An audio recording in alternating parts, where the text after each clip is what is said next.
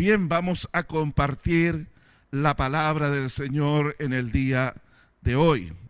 Hemos estado hablando acerca del el Evangelio de Jesucristo, de estas buenas nuevas de salvación, de este mensaje que nace en el corazón del Padre solo por pura gracia, por pura misericordia y ese amor que Él tiene hacia la humanidad. Dice ahí el Evangelio en Juan capítulo 3, porque de tal manera amó Dios al mundo, que envió a su Hijo unigénito, para que todo aquel que en Él crea no se pierda, mas tenga vida eterna. Eso es el corazón de el mensaje del Evangelio de salvación, de esta palabra de vida que Dios trajo para la humanidad a través de la palabra viviente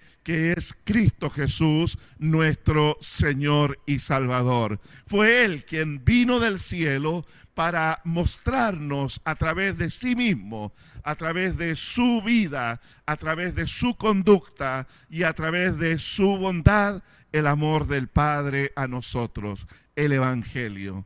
Pero la palabra del Evangelio, las buenas nuevas del Evangelio no terminan en el momento que la persona eh, recibe a Cristo o rinde su vida a Jesús, reconociéndolo como el Señor y Salvador de su vida, sino que de ahí viene todo un eh, caminar, como dice la Biblia, caminar en el Evangelio. Eso nos está hablando de un estilo de vida, de una forma de vida a la cual el creyente debe desarrollar, debe vivir. En este caminar está también la espera de la venida de nuestro Salvador.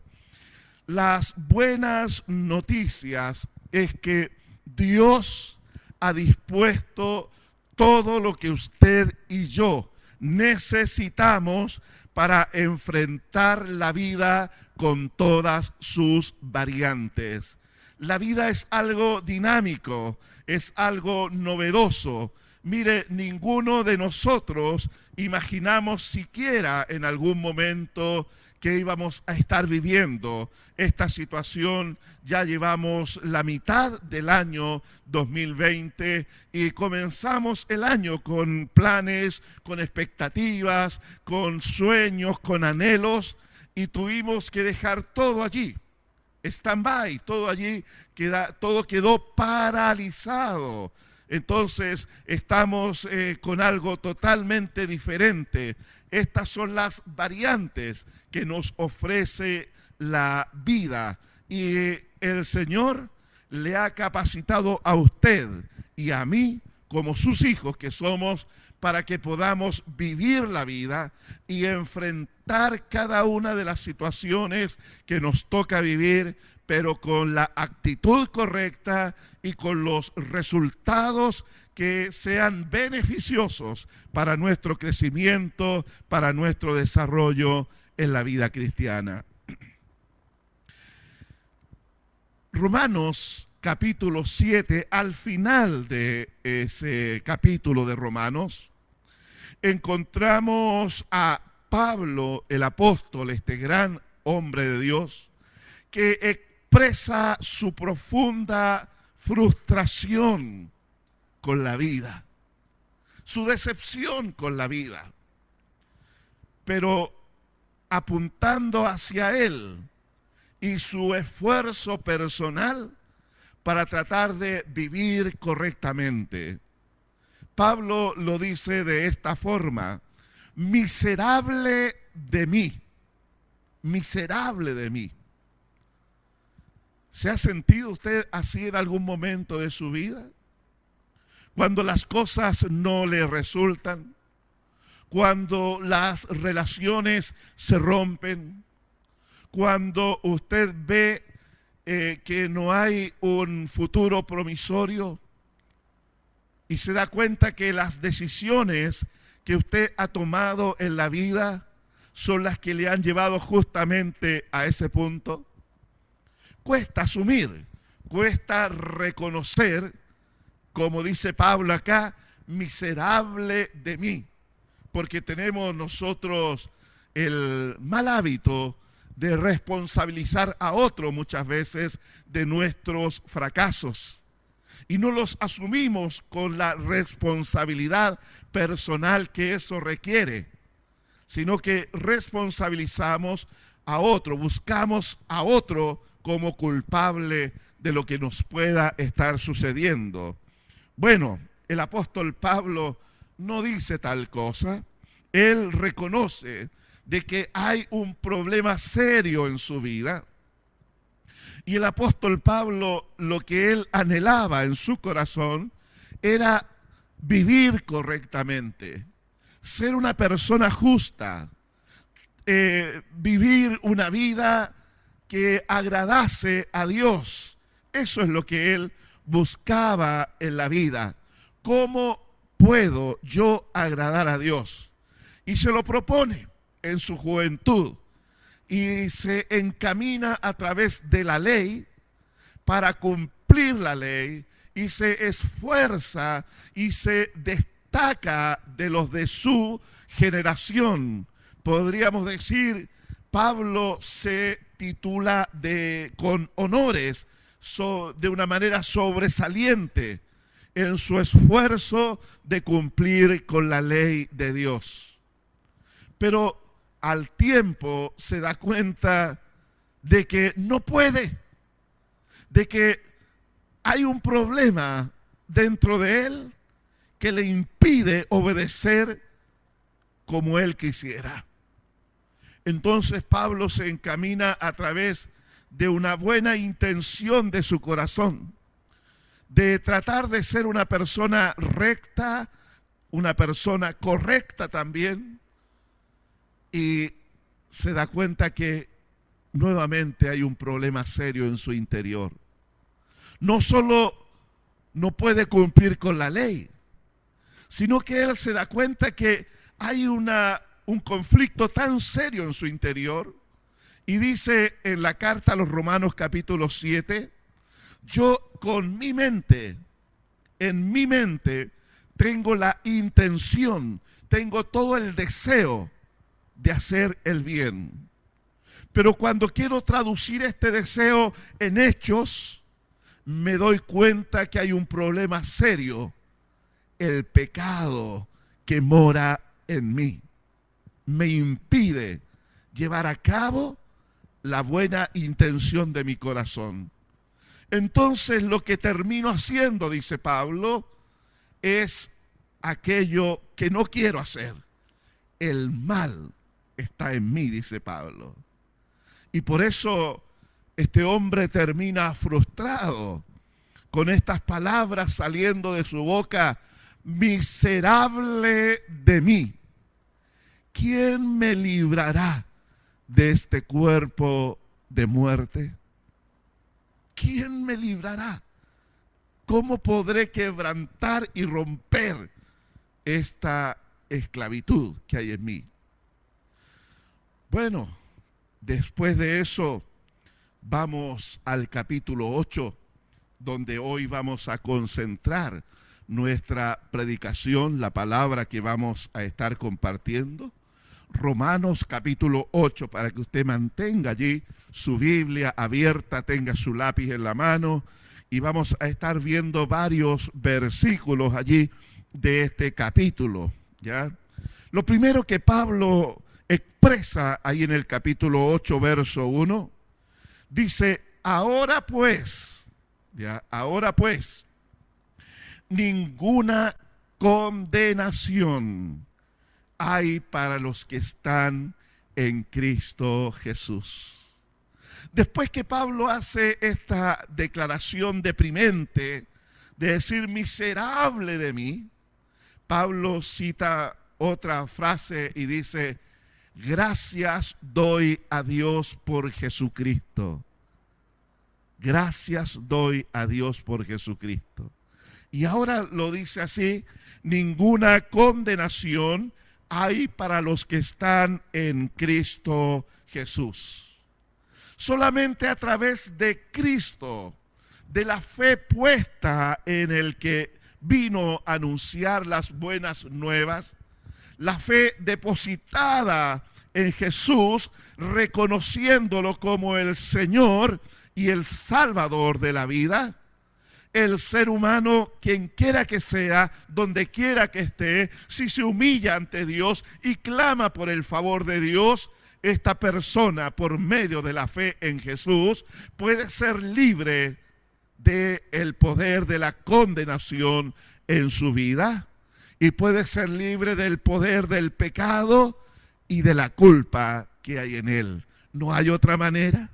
No hay otra forma, esto no se trata de esconder los pecados, no se trata de ignorar lo malo que yo he hecho, sino que la libertad viene por causa de que Cristo Jesús, al derramar su sangre en la cruz del Calvario, Él canceló allí toda nuestra deuda delante de Dios entonces a nosotros se nos hace partícipes de ese maravilloso, de, ese sacrificio, de esa maravillosa obra que hizo Cristo en la cruz en favor de nosotros.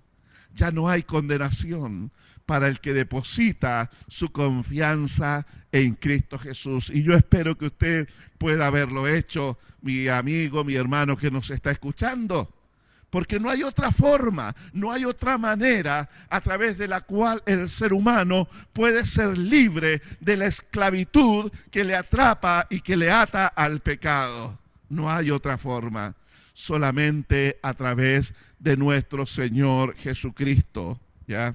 Entonces, Pablo eh, nos introduce luego a la correcta manera de enfrentar la vida.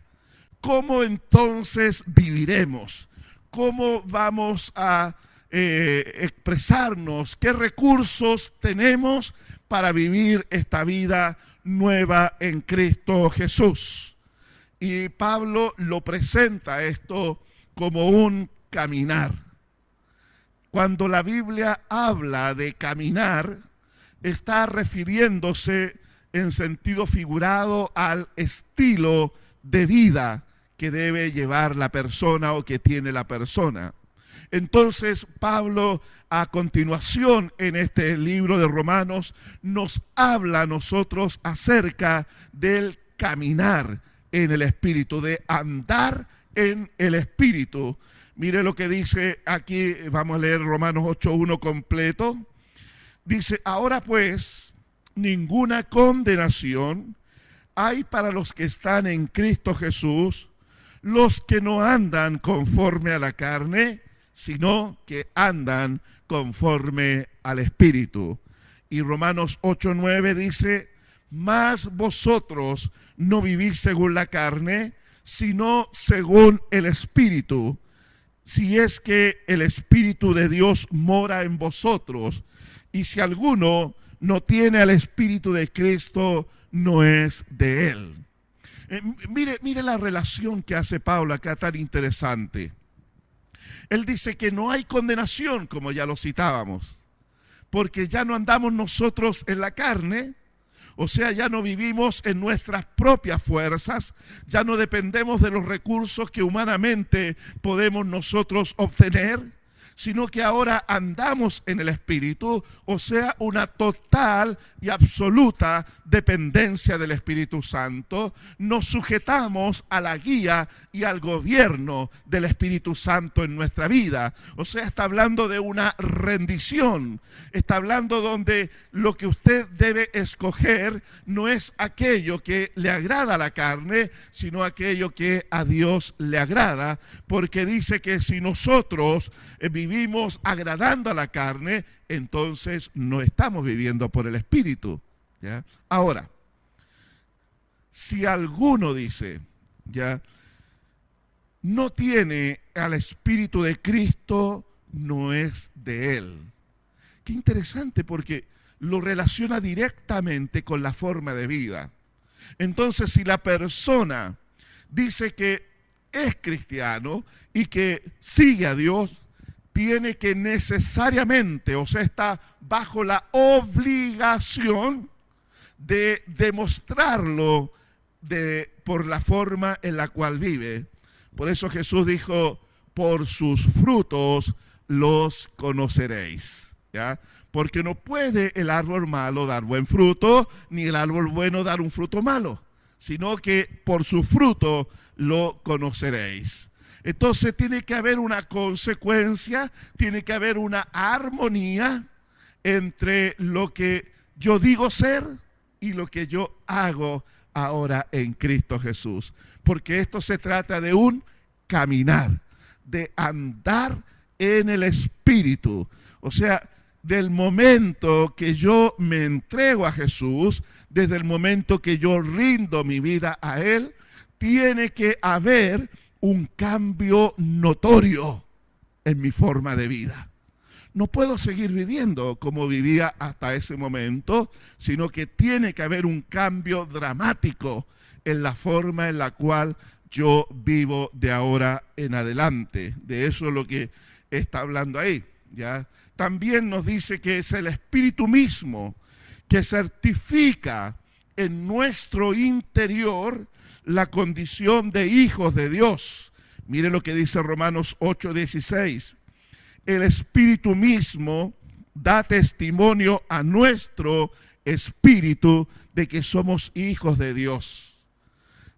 Una de las primeras cosas que desaparece del corazón de la persona cuando viene a Cristo es el espíritu de orfandad. Eso de, de, de no lograr ver, a Dios como quien es. Una persona que conoce a Jesús, que es una nueva criatura, va a ver a Dios desde ahí en adelante como su padre, como su papá, así lo va a ver. Y eso va a ser por el testimonio que el Espíritu le está otorgando en su interior, en su corazón. Entonces, si usted tiene el testimonio en su espíritu de que Dios es su Padre, es porque usted pertenece a la familia de Dios, hijo de Dios, ¿ya? Entonces, el ser hijo nos pone luego en la posición de heredero, porque siga leyendo el versículo 17, dice, y si hijos, somos herederos, coherederos juntamente con Cristo. ¿Por qué es importante esto de que somos herederos? Porque eso le da a usted el derecho legal, ¿ya? Le da acceso legal a todos los recursos del cielo que son necesarios para enfrentar la vida con todos sus desafíos, ¿ya?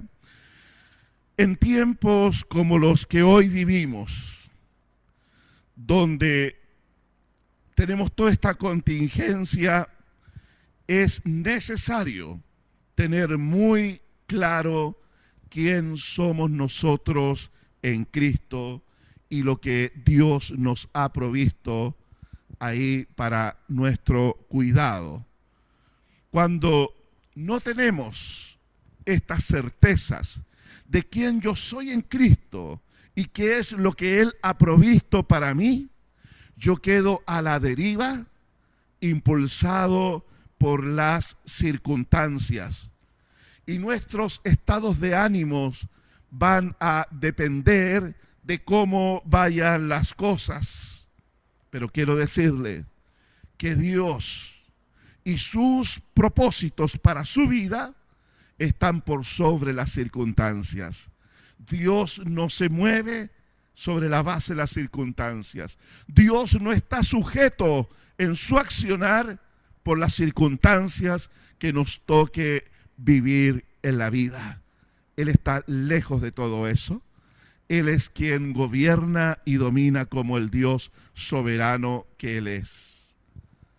Mire lo que dice Romanos 8:28. Y sabemos que a los que aman a Dios, todas las cosas les ayudan a bien. Esto es a los que conforme a su propósito son llamados. Escuche, escuche bien esto. Dios no está atrapado en las circunstancias. Es más, Dios va a usar las circunstancias que a usted y a mí nos toque vivir con la finalidad de poder ir Él trabajando en nuestra vida para llevarnos al cumplimiento de su propósito en favor de nosotros. A Dios no le sorprenden las cosas. ¿Sabe? Todo hoy está convulsionado.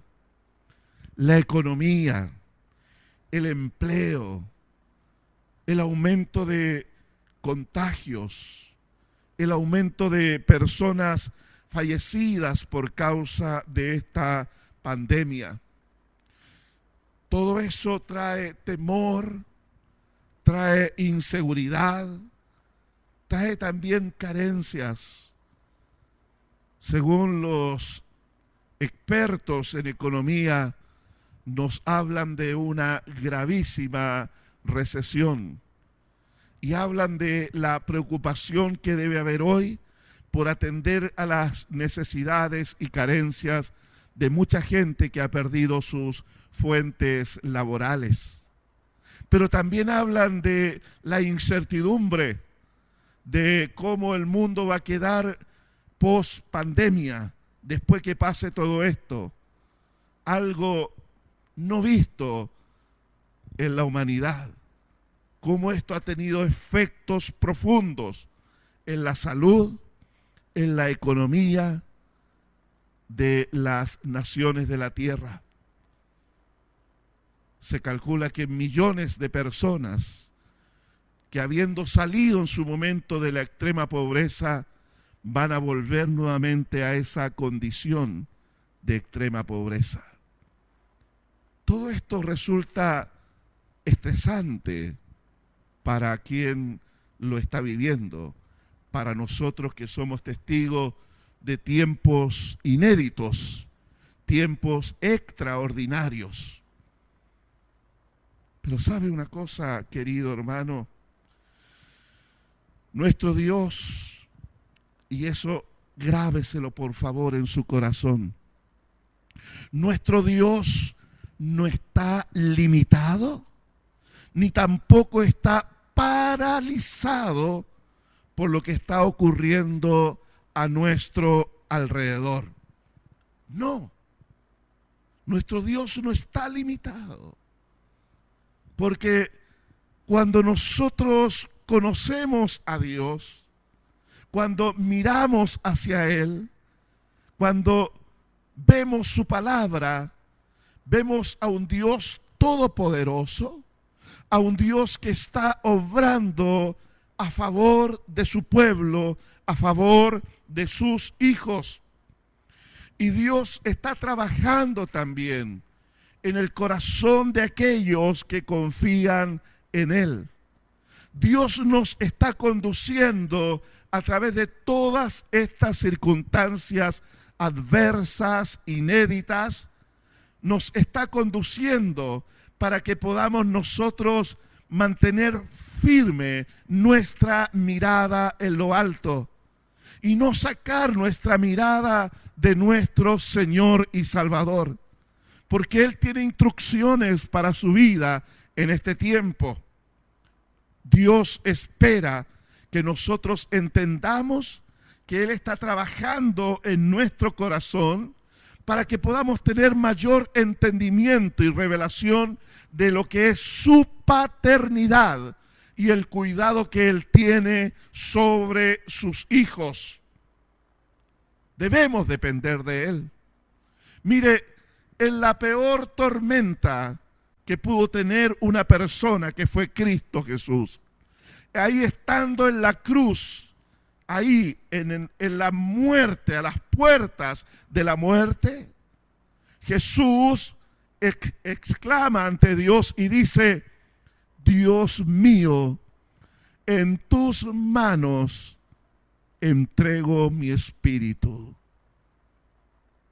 ¿Se da cuenta cómo la certeza de Jesús de que lo único que él tenía seguro en la vida era poner en las manos del Padre su ser, su vida y la muerte. Todo está bajo el control de Dios. Así que mi hermano querido, no deje de creer que a los que aman a Dios, todas las cosas le ayudan a bien. Versículo 31 de este capítulo 8 de Romanos dice así, ¿qué pues diremos? Si Dios es por nosotros, ¿quién contra nosotros? Crea esto, que Dios está a su favor, no en contra suya, no. A veces pareciera que al vivir y experimentar las circunstancias adversas, pareciera que Dios está en contra. ¿Cómo no me cuida? ¿Cómo no vela por mí? ¿Cómo permite que pase esto? Y hermano, y, también hay creyentes que se han contagiado con este coronavirus. ¿Es porque Dios está en contra de aquel? O como algunos hermanos dicen, no, Dios lo está disciplinando. Hermano amado, no es así. Porque Dios siempre va a estar a favor de sus hijos. Siempre. Por lo tanto, como dice acá, ¿quién contra nosotros? Y el que no escatimó ni a su propio hijo, está hablando que ni el, aquel que no nos negó o no se restó o no guardó a su propio hijo, sino que lo entregó por nosotros, ¿cómo no nos dará también juntamente con él todas las cosas? O sea, si Dios estuvo dispuesto a darnos lo más grande en favor de nosotros y permitir que su Hijo pasara todo lo que vivió por causa nuestra, ¿acaso no se va a preocupar de aquellas cosas pequeñas que son también necesarias para que se cumpla el propósito de Dios en nuestra vida? Claro que lo va a hacer. Dios está a su favor, no está en contra. Y cuando ocurren situaciones difíciles, dolorosas o tristes, téngalo por seguro. Dios sabrá conducir aquello para bien de su vida. ¿Por qué? Porque Dios está a su favor. Otra cosa importante vemos en este capítulo 8 de Romanos, versículo 34. Cristo es el que murió y aún más el que también resucitó, el que además está a la diestra de Dios, el que también intercede por nosotros. Los días martes estamos orando acá y anotamos allí y, pedimos, ¿no es cierto?, que se ore por tal o cual cosa. ¿Qué es lo que estamos haciendo con eso? estamos haciendo un ejercicio que es sumamente importante para la familia de Dios, para el cuerpo de Cristo, que es la oración unos por otros, que es ponerme yo en la brecha ante Dios en favor de mi hermano, en favor de un desconocido, en favor de una persona que está necesitada. Y nosotros tenemos esa confianza y es bueno tenerla y es bueno mantenerla de que alguien va a pedir a Dios también y me va a ayudar a interceder por algo. Y creemos que hay efectividad en eso. Y creemos que eso es algo bueno y que es necesario y que a la vez también al saber que otro está orando por mí, me trae también tranquilidad a mi corazón. Claro. Ahora piensa en esto, mi hermano querido. Si tenemos nosotros esa confianza y esa certeza de que Dios va a escuchar la oración de aquel creyente que ora a mi favor, a favor de mi necesidad, cuánto mayor certeza y paz no deberíamos tener nosotros cuando leemos este versículo, este texto aquí. Dice que Cristo está a la diestra del Padre y que desde allí intercede por nosotros. ¡Wow! ¿Acaso no debería eso por sí solo traer una paz inexplicable a nuestro corazón? Claro que lo va a traer si usted cree tal cual lo está expresando aquí la palabra del Señor, de que Cristo está allí, como dice Hebreos capítulo 5 también, viviendo siempre, dice, para interceder por nosotros. Ya la obra redentora fue concretada, fue hecha completa. Cristo murió y resucitó de entre los muertos, sellando así que su sacrificio perfecto fue efectivo para la salvación del creyente. Pero en medio de este transitar por la vida, en medio de todas las adversidades que nos toca vivir en la vida, a veces las fuerzas se debilitan, el ánimo decae y cuando eso está ocurriendo en usted, sepa por favor que allí, a la diestra del Padre, hay uno que le conoce a usted tal como es en sus fortalezas y en sus debilidades, y uno que sabe cuando usted necesita el socorro de lo alto y está intercediendo ante el Padre para que usted se mantenga firme en el camino, para que no retroceda, para que avance en este caminar. Mire, si Dios nos ha provisto tantos recursos del cielo, me pareciera que este es el más maravilloso de todo, el más grande de todo, porque Cristo intercede incesantemente por usted y por mí ante el Padre. Y vemos en la oración sacerdotal de Cristo allí, en Juan capítulo 17 cuando dice Jesús orando, intercediendo ante el Padre. Y dice, Padre, no te ruego solamente por estos, hablando de los discípulos que estaban con él allí en esa noche, sino que te ruego también por los que van a creer por la palabra de estos.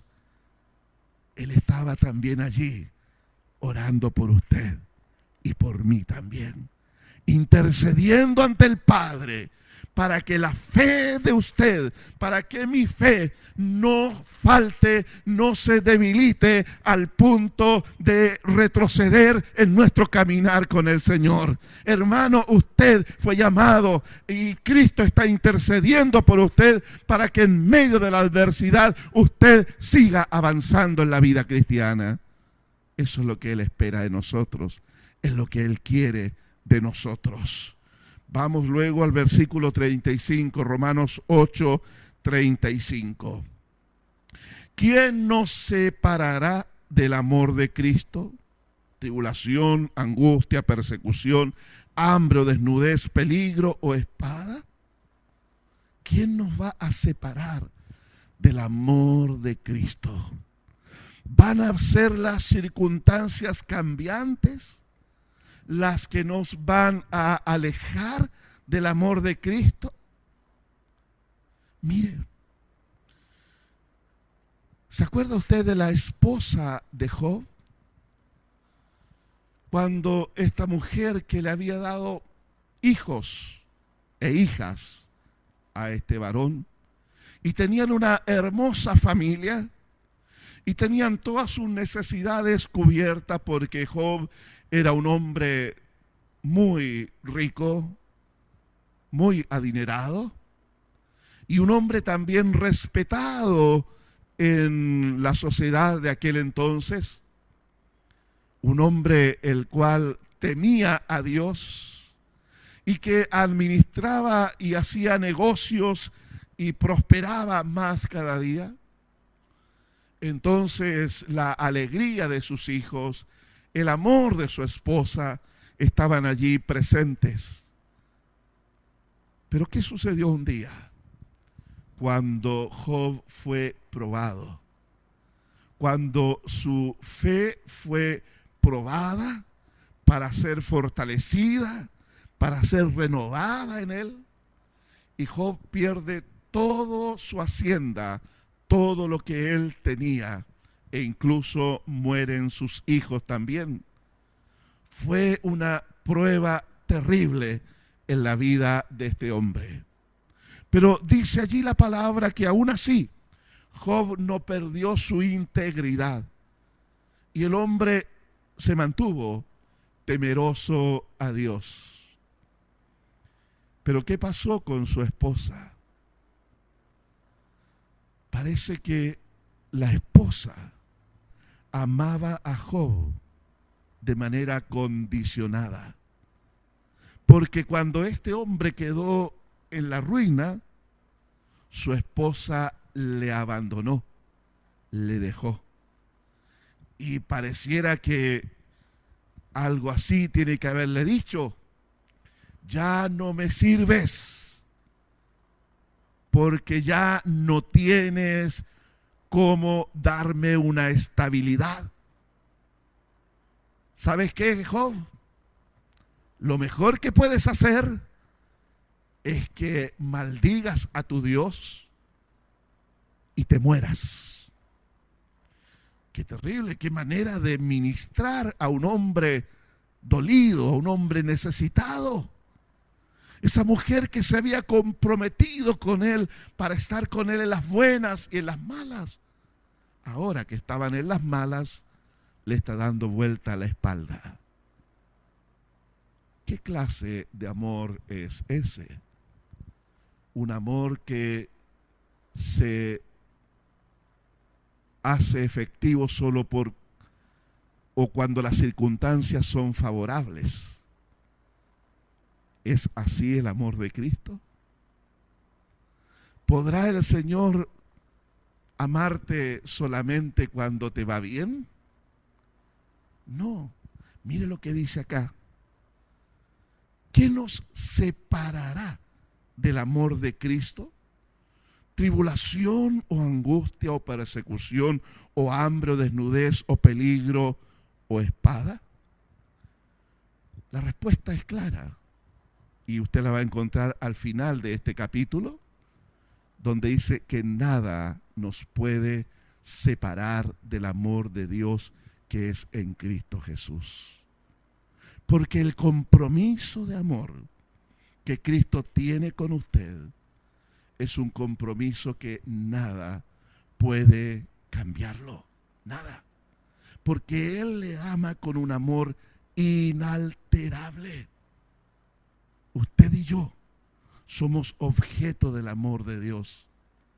Y quiero decirle, mi hermano querido, el Señor no le ama a usted desde el momento que usted se convirtió a Él.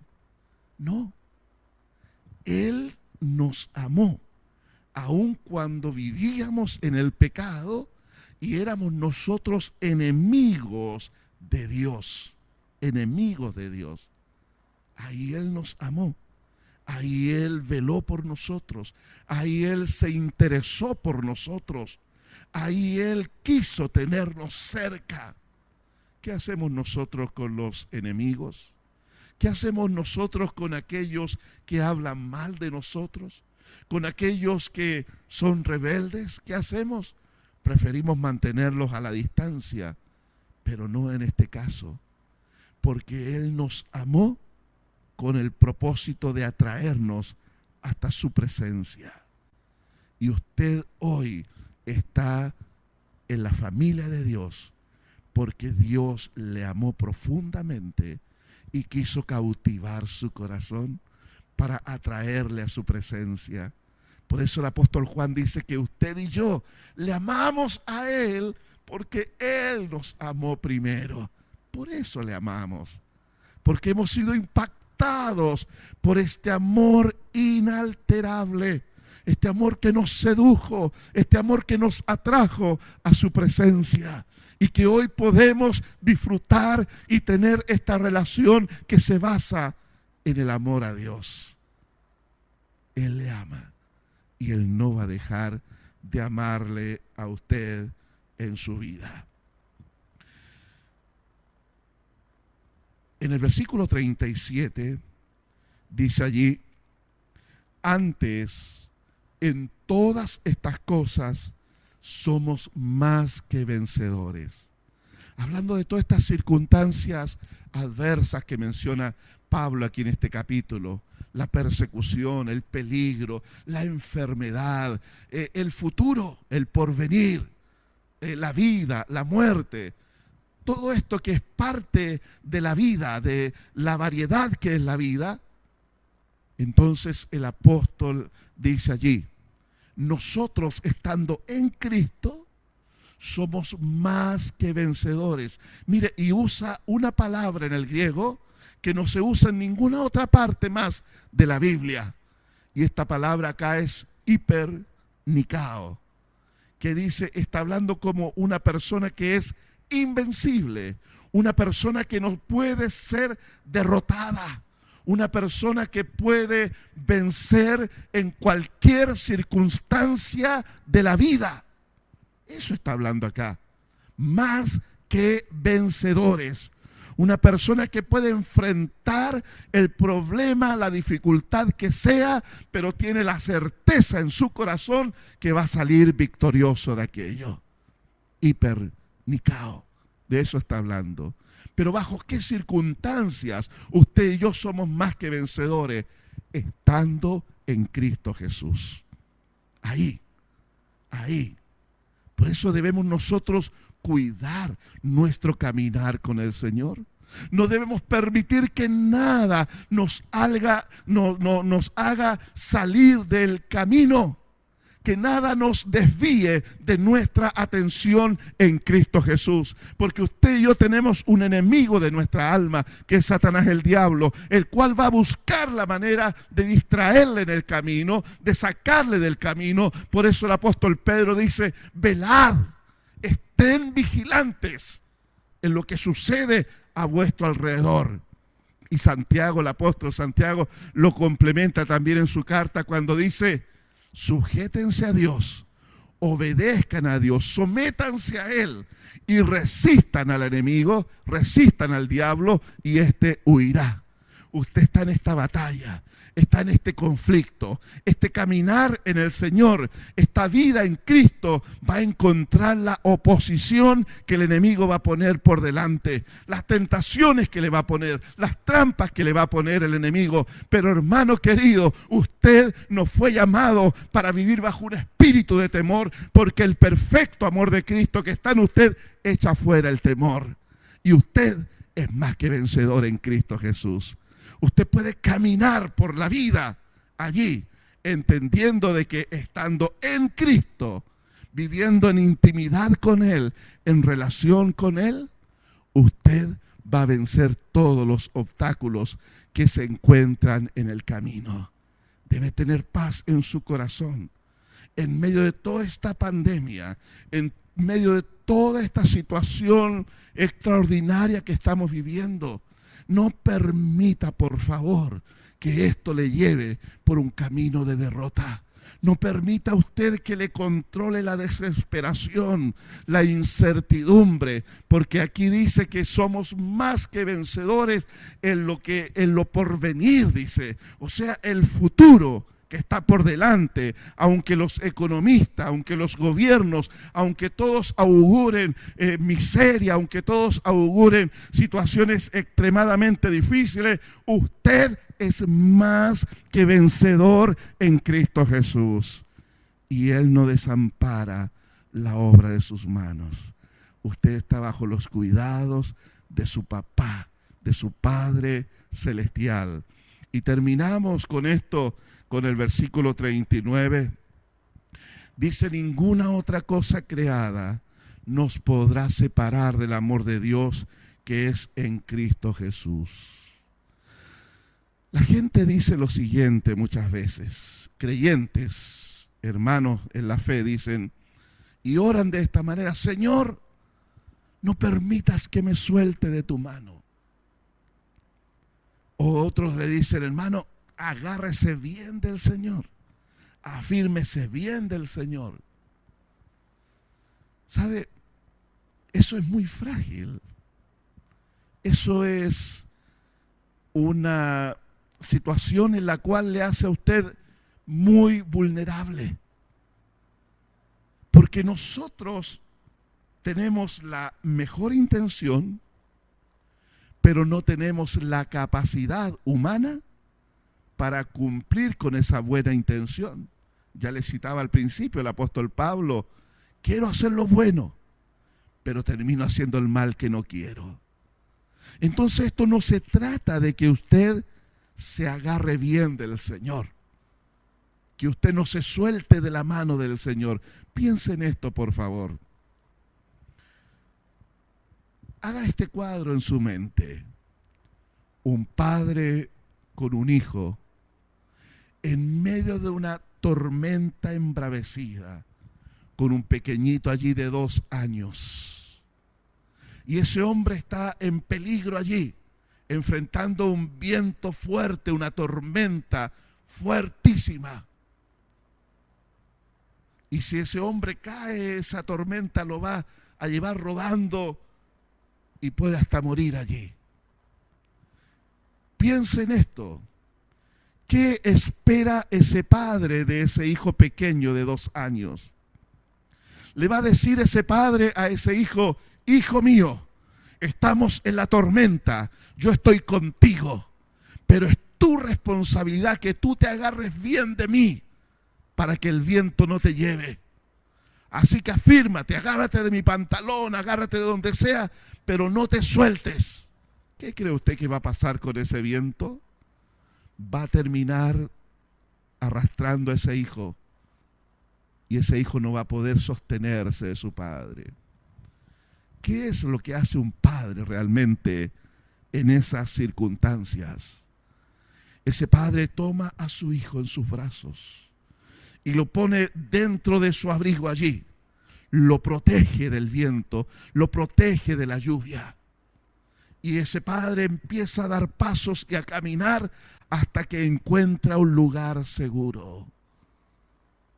Cuando dice la palabra que nada nos podrá separar del amor de Dios que es en Cristo Jesús, Dios no está esperando que tú te afirmes de Él en medio de la tormenta. Lo que Él hace es, como Padre que es, te toma en sus brazos y te acoge allí en su seno para que estés seguro.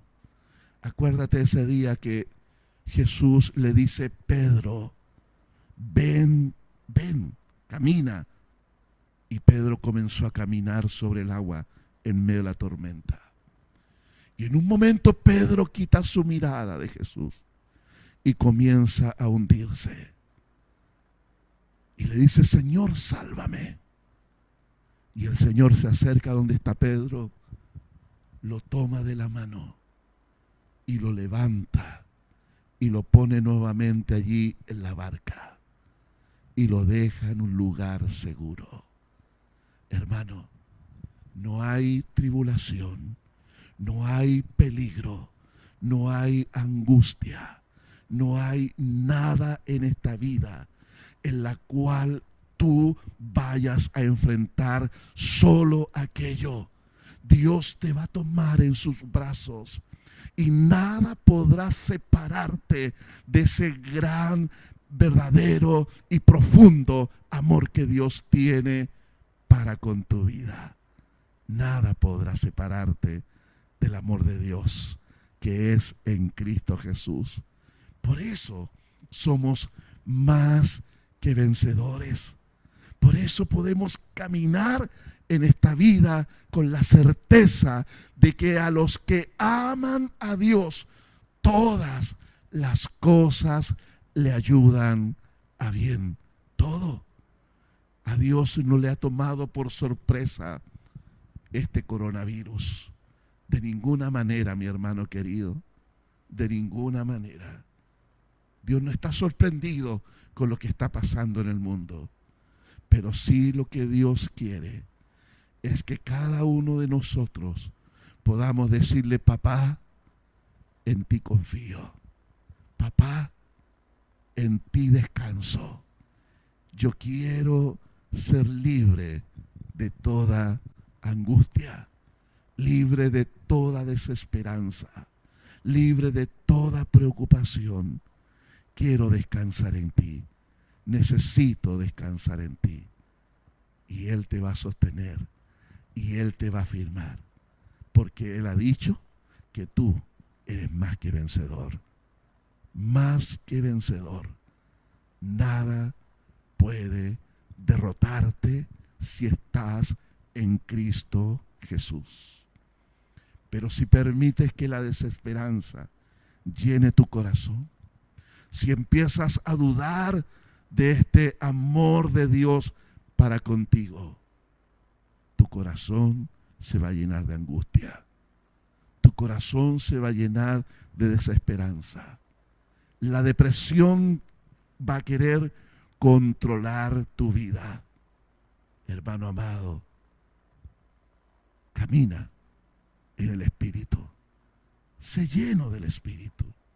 Vive en la comunión con el Dios que te ama, aquel que no escatimó, aquel que no nos negó ni a su propio Hijo.